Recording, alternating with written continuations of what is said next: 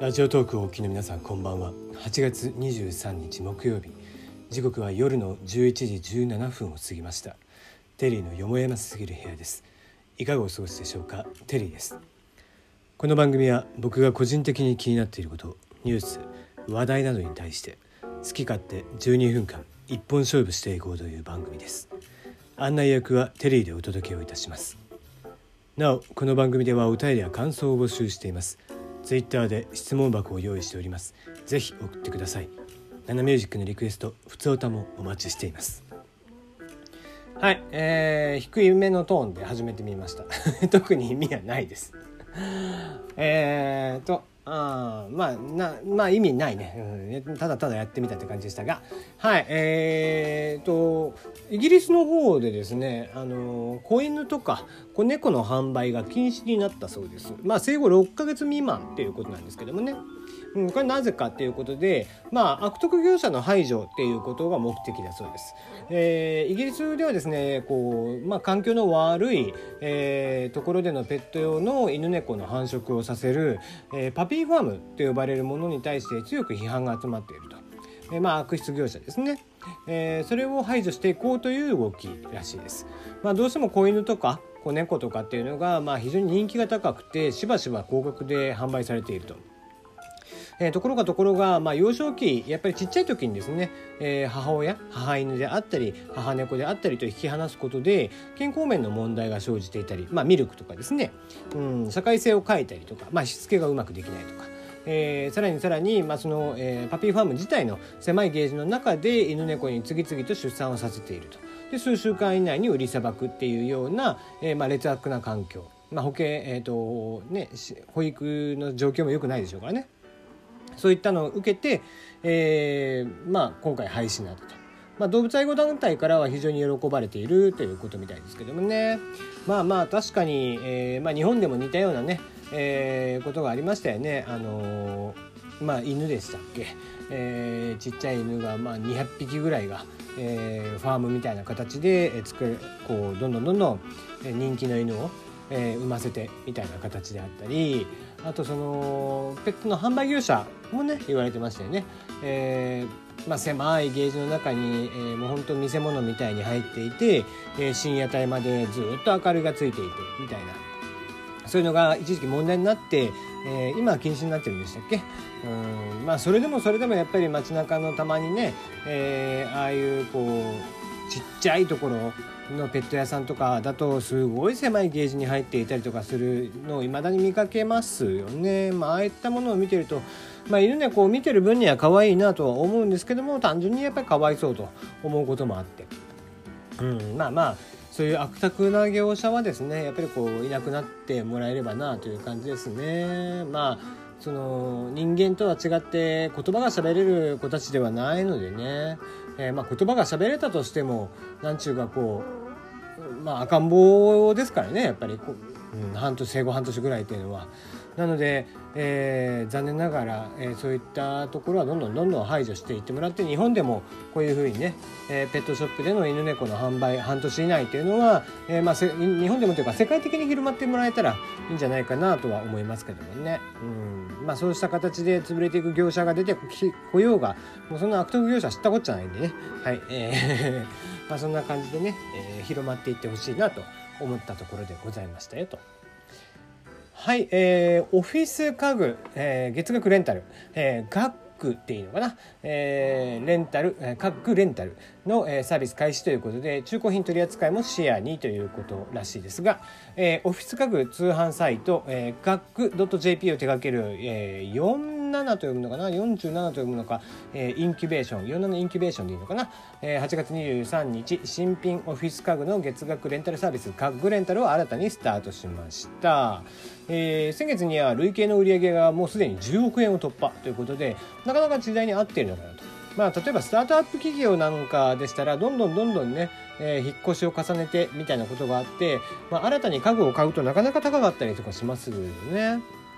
そうした中で椅子1脚あたり月額990円とこからレンタルができて、えー、当初の初,、えー、初期費用が非常に抑えられるということで、まあ、人気っていうことみたいですね。うんまあ、トリッパグレが出てきそうな感じがしますけどもね。うんまあ、とはいえとはいええー、なんですかねこう結構えー、レンタルが、まあ、こういった月額サブスクリプションモデルと呼ばれるものがどんどんどんどん新こう、ね、リアルの方にも降りてきていてっていう形はやっぱりこういった大きなものでも出てきているなと最近は車とかね時計とかも出てきてますし高額なものからこうして、え、必需品なものまでどんどんどんどん出てきているなという感じがしますね。うんまあえー、文章の中では、えー、音楽聴くなら Spotify 映画見るなら Netflix、えー、オフィス系だと Adobe Creative Cloud、えー、もしくは Office365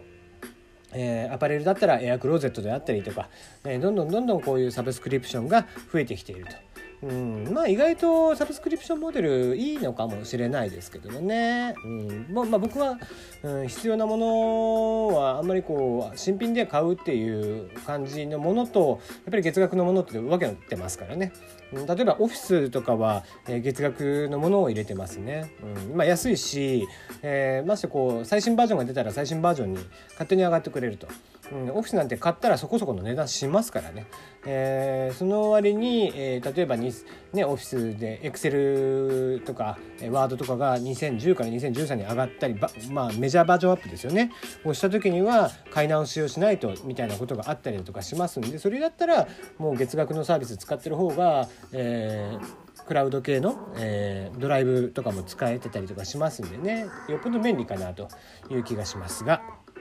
えー、そんなネットフリックスさん名前が出てきてましたけども、えー、ネットフリックスさん国内では初の、えー、価格改定を実施しますということで、えー、今回価格改定の月額プランの料金が発表されました、えー、ベーシックプラン今までの、えー、650円だったものから800円、えー、スタンダードプランこちらが950円から1200円。プレミアムプランが1450円から1800円ということでえ大体23%から26%ほど上がると。いうことで、えー、まあ一番安いものなら、え、月額1000円しないよっていう、え、改定後の、料金はかあのまあ振り込触れ込みですねそういったのは変わんないですけどもまあとはいええー、ねご家族で見るとかもしくは大画面で見たいとかって言ったらやっぱり、えー、一番プレミアムプランで見ておかないとみたいなところがありますからね。うんまあおどうなんですかね。ネットフリックス一番多い価格帯でいうとやっぱりこうスタンダードプランが多いのかな。HD 画質で同時に2画面までっていう形、えー、プレミアムプランだと 4K、えー、とかも見れるんですが、えー、同時画面で4画面までみたいな形で。まあご家族でそれぞれの部屋で使うならみたいな形なんですよね。うん。えー、現在すでにサービスを受けている加入者に対してはそれぞれの請求日に次回請求からの値上げ告知がされているそうです。ということでまあ結構話題に今日なっていたなという印象ですね。まあ、ネットフリさんもね、えー、いろいろと、えー、非常にこう番組は多い中うんまあ重宝はされているんですけども、まあ、値段が上がるっていうのはね海外ではよくあることですけどもなかなか、えー、日本的には日本の国内的にはあんまり好ましいニュースではなかったのかもしれないですね。はい、えー、E プラスチケット転売目的の悪質なボットを撃退ということで、えー、E プラスチケット販売サイトですね、えー、こちらが、えー、赤米さんのですね、えー、システムを使うことによって、まあ、不正なログインであったり買い占めをしようとするボット、えー、そちらのですね行動を検知制御する、えー、ボットマネジメント製品を、えー、採用したところ、えーまあ、ほぼほぼブロックできちゃったと、えー、9割ぐらいがブロックできたと。いうことで、えー、1100万人を超える国内最大級のチケット販売サイトではございますがやっぱりチケット転売目的であったり買い占めっていうのに、え、ずっと悩まされていたと。いうことで今回こういったシステムを入れることにより、え、なんと9割もの、えー、アクセスをブロックすることができたということでこれは一般のお客さんにとっては非常にいいニュースなんじゃないかなと思いますね。はい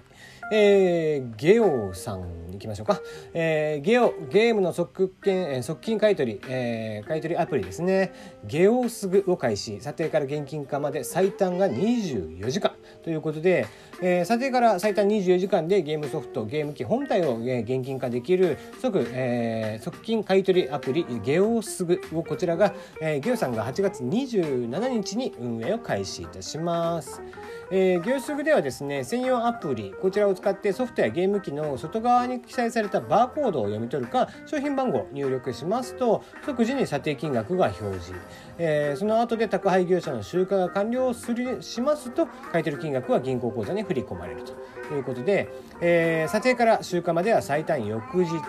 えー、午前中に出荷されたものは当日15時までに入金されるということで、まあ、店舗を多く持っている、えゲオさんならではというところでしょうかね。うん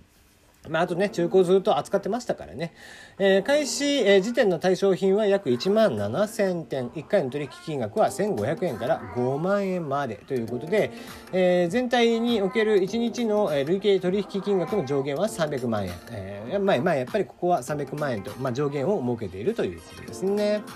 えー、発送は無料、振り込みの手数料は250円負担。うん、まあどれぐらいの査定金額になるかということですけどもね、うん、まあまあゲームはね数多いし持ってる人はすげえ持ってるでしょうしこれは案外重宝されるのかもしれないですね。うんまあ、ゲーム卒業しようとかっていうきっかけにもなるかもしれないですね。うん、最後いきましょう。OK Google お化け屋敷に連れてってと、えー、Google アシスタントを活用したお化け屋敷。こちらが表参道に登場します、えー、お化け屋敷とはいうものの Google ジャパンブログで、えー、公開されている写真。とても驚々しくなくてポップなデザインになっていますと、えーまあ、中はどうなってるかということなんですけど一応お化け屋敷なんですかね、えー、Google のお化けがですね会期であったり会場までの道順待ち時間などを話しかけてくれるということなんですが残念ながら私、えー、お化け非常に苦手でですねあのー